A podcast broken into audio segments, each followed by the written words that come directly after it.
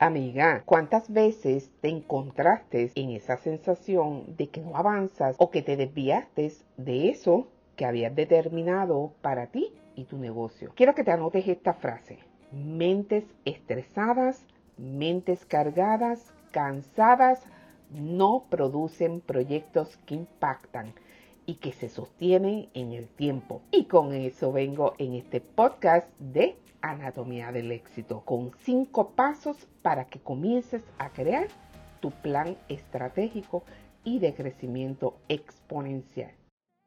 Saluditos y bendiciones del cielo, mi gente linda. Bienvenida a Anatomía del Éxito, el podcast que te lleva a escalar tu negocio con la mentalidad correcta, sin sentir culpa de querer más. Soy Caroline Soto, mentora experta de negocios digitales en este podcast te doy estrategias para que tu negocio funcione sin ti. Estaré aquí cada martes acompañándote en este proceso.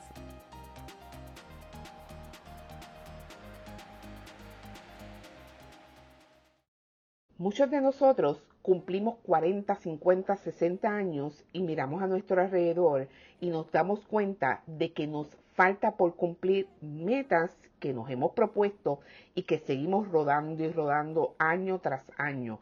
Y sabes qué, yo también me encontré ahí en algún momento determinado. Pero nos llega la pregunta, ¿cómo yo llegué aquí? Esa es la parte importante de todo esto. ¿Por qué? Porque lo que no evaluamos lo volvemos a repetir.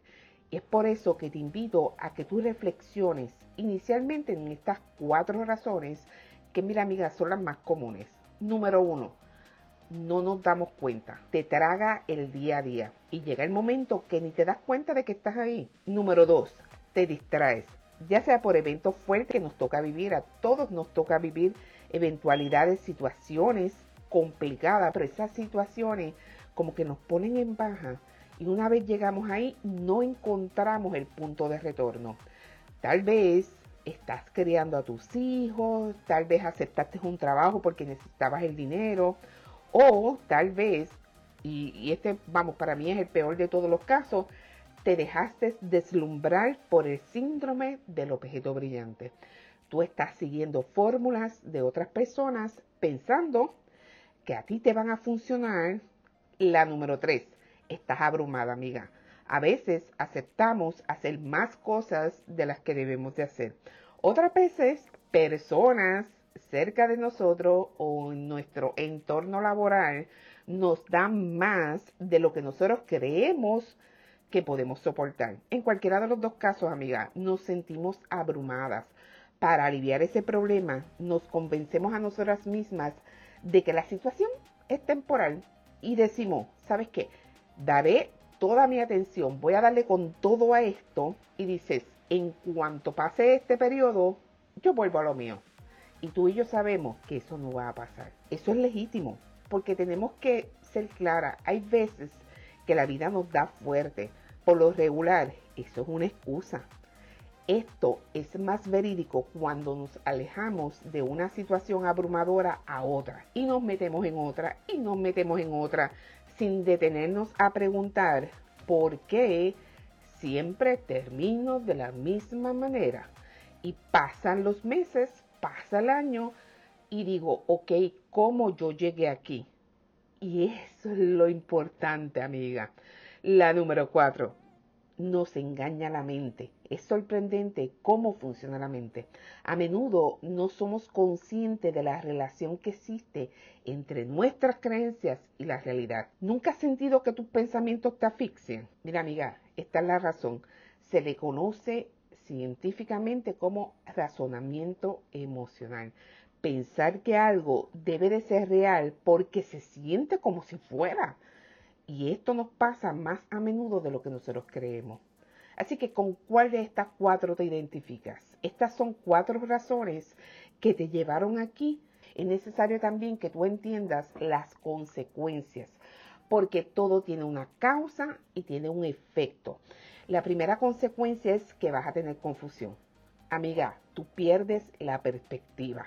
Los problemas que se te presentan día a día se tornan mayor de lo que realmente son porque ya la tolerancia ya la tenemos hasta el límite.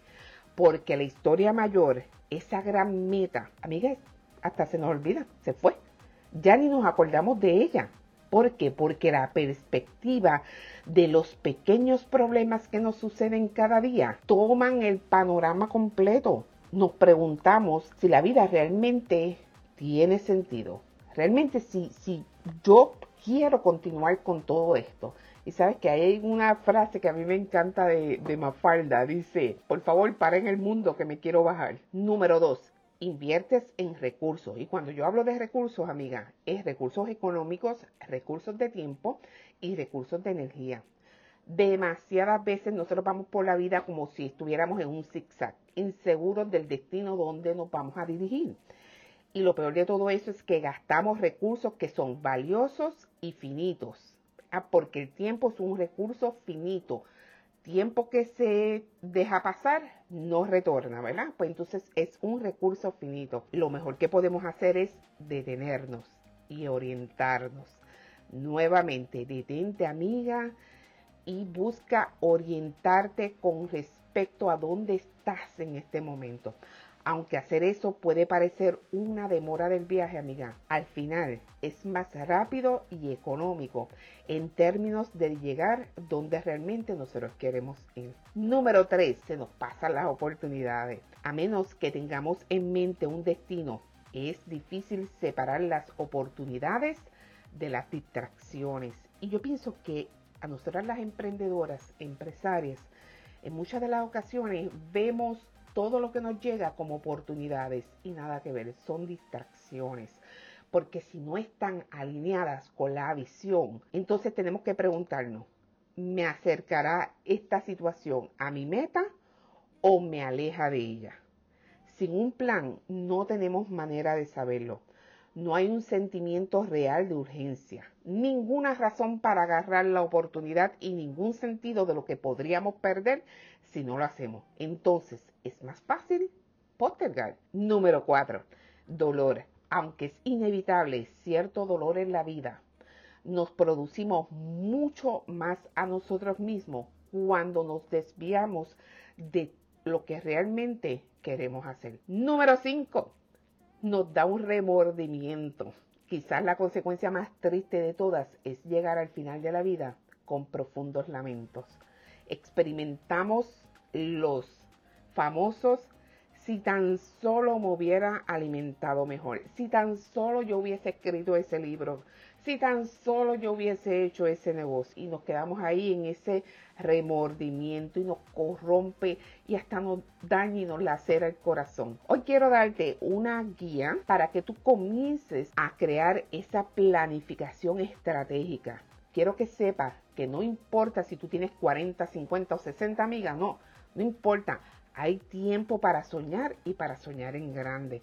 Solo tienes que accionar desde hoy. Así que quiero darte cinco pasos para comenzar a crear tu guía de planificación. Lo primero que debes de hacer es separarte de este mundo literal al menos cuatro horas por tres días como mínimo. No te sugiero que hagas todo esto en un mismo día porque puede ser demasiado abrumador. Y si no es algo que tú habitualmente haces, Tal vez no te fluya de la primera y está bien, amiga, no hay problema con eso.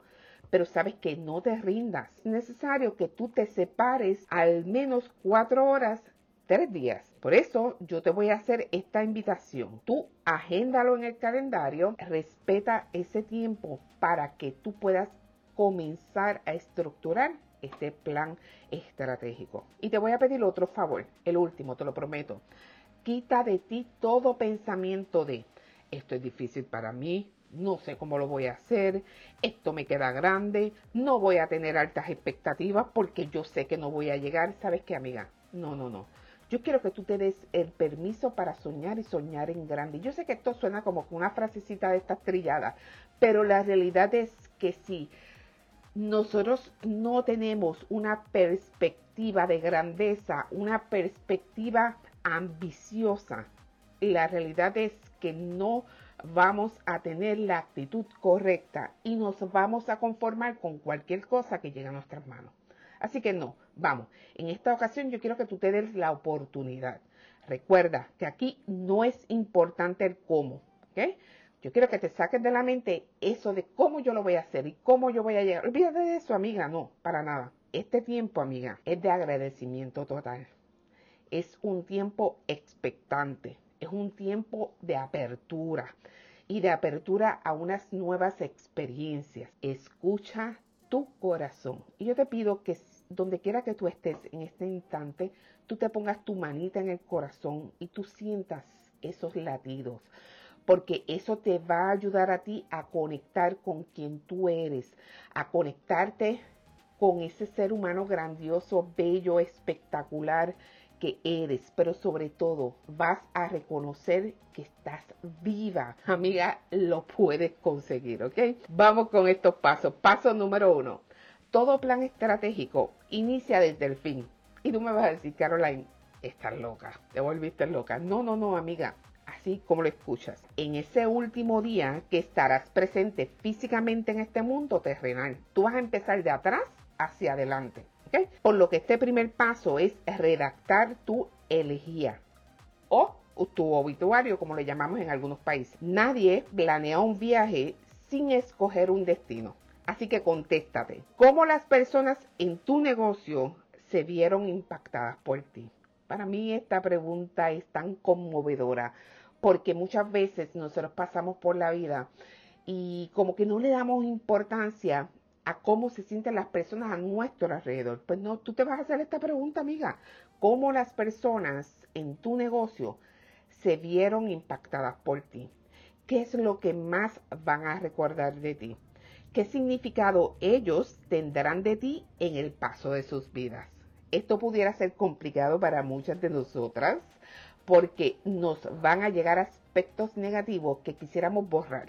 Como que borrón y cuenta nueva, pero no, amiga, eso es parte de la vida. Y sabes qué, eso va a tratar de opacar todo lo positivo que hiciste por esas personas. Eso es lo que nosotros necesitamos recordar en este momento, ¿ok? Esas personas a las que tú le diste mentoría, esas personas a las que tú le diste coaching. Eso es lo que yo necesito que tú recuerdes en esta parte. Hazte un favor, que este ejercicio no sea tan solo racional, que, que no sea algo lógico, sino que tú le pongas corazón a esto. Incluye personas, incluye nombres, incluye acciones. La clave es que los redactes como si esa partida de este mundo terrenal fuera hoy qué tú estarías escribiendo ahí. ¿Ok? Así de urgente es este paso número uno. Ahora vamos al paso número dos. Establece en qué áreas de tu vida quisieras dar mayor énfasis. Elige cuantas creas necesaria, amiga. En esta parte entramos en un pilar esencial que es la planificación integral que yo amo la planificación integral.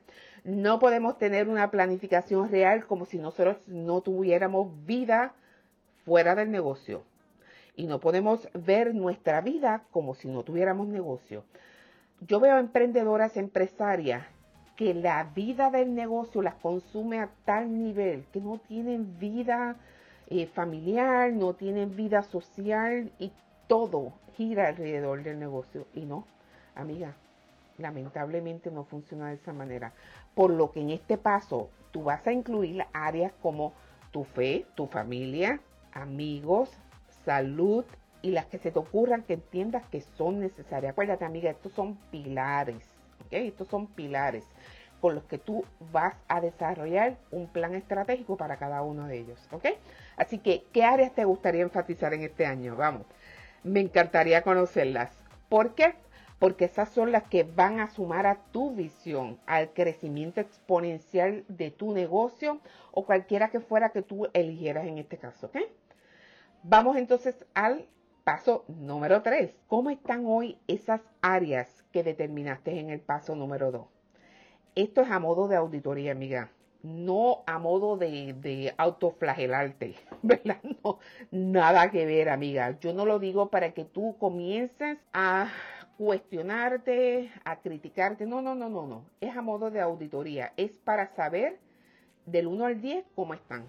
Mírate con amor y no con juicio. No te mires con reproche por lo que debiste haber hecho y no hiciste. Olvídate de eso, amiga. dale pichón a eso. ¿verdad? En mi país dicen, dale pichón a eso. Invertiste tal vez demasiado tiempo en una y descuidaste la otra. Invertiste mucho tiempo en el negocio, pero descuidaste tu matrimonio, un ejemplo. Pues mira, ¿sabes qué? Todo eso tú lo vas a auditar en este instante y tú le vas a asignar una categoría del 1 al 10. ¿Ok? Así que de ahí pasamos entonces a lo que sería el paso número 4. Todas tenemos prioridades, pero no siempre tenemos claro cómo van estructuradas esas prioridades. Yo le pregunto a las emprendedoras, sí, sí, yo, yo priorizo. Sí, y cuando yo le digo, ok, pero ¿cómo priorizas? ¿Cuál es tu, vamos, cuál es tu metodología para tu priorizar? No me saben contestar. Entonces, sabes que en este paso número 4 es como nosotros vamos a realizar ese plan de acción. Porque si tú quieres darle énfasis a ese crecimiento exponencial en tu negocio, pues mira amiga, hay que hacer un plan de acción bastante estructurado para que eso pase y no se quede por ahí la estratosfera como si fuera eh, filosofando aquí tú y yo, nada que ver. Consejo que no me pediste, pero igual te lo doy amiga. Tú eres la prioridad dentro de este plan.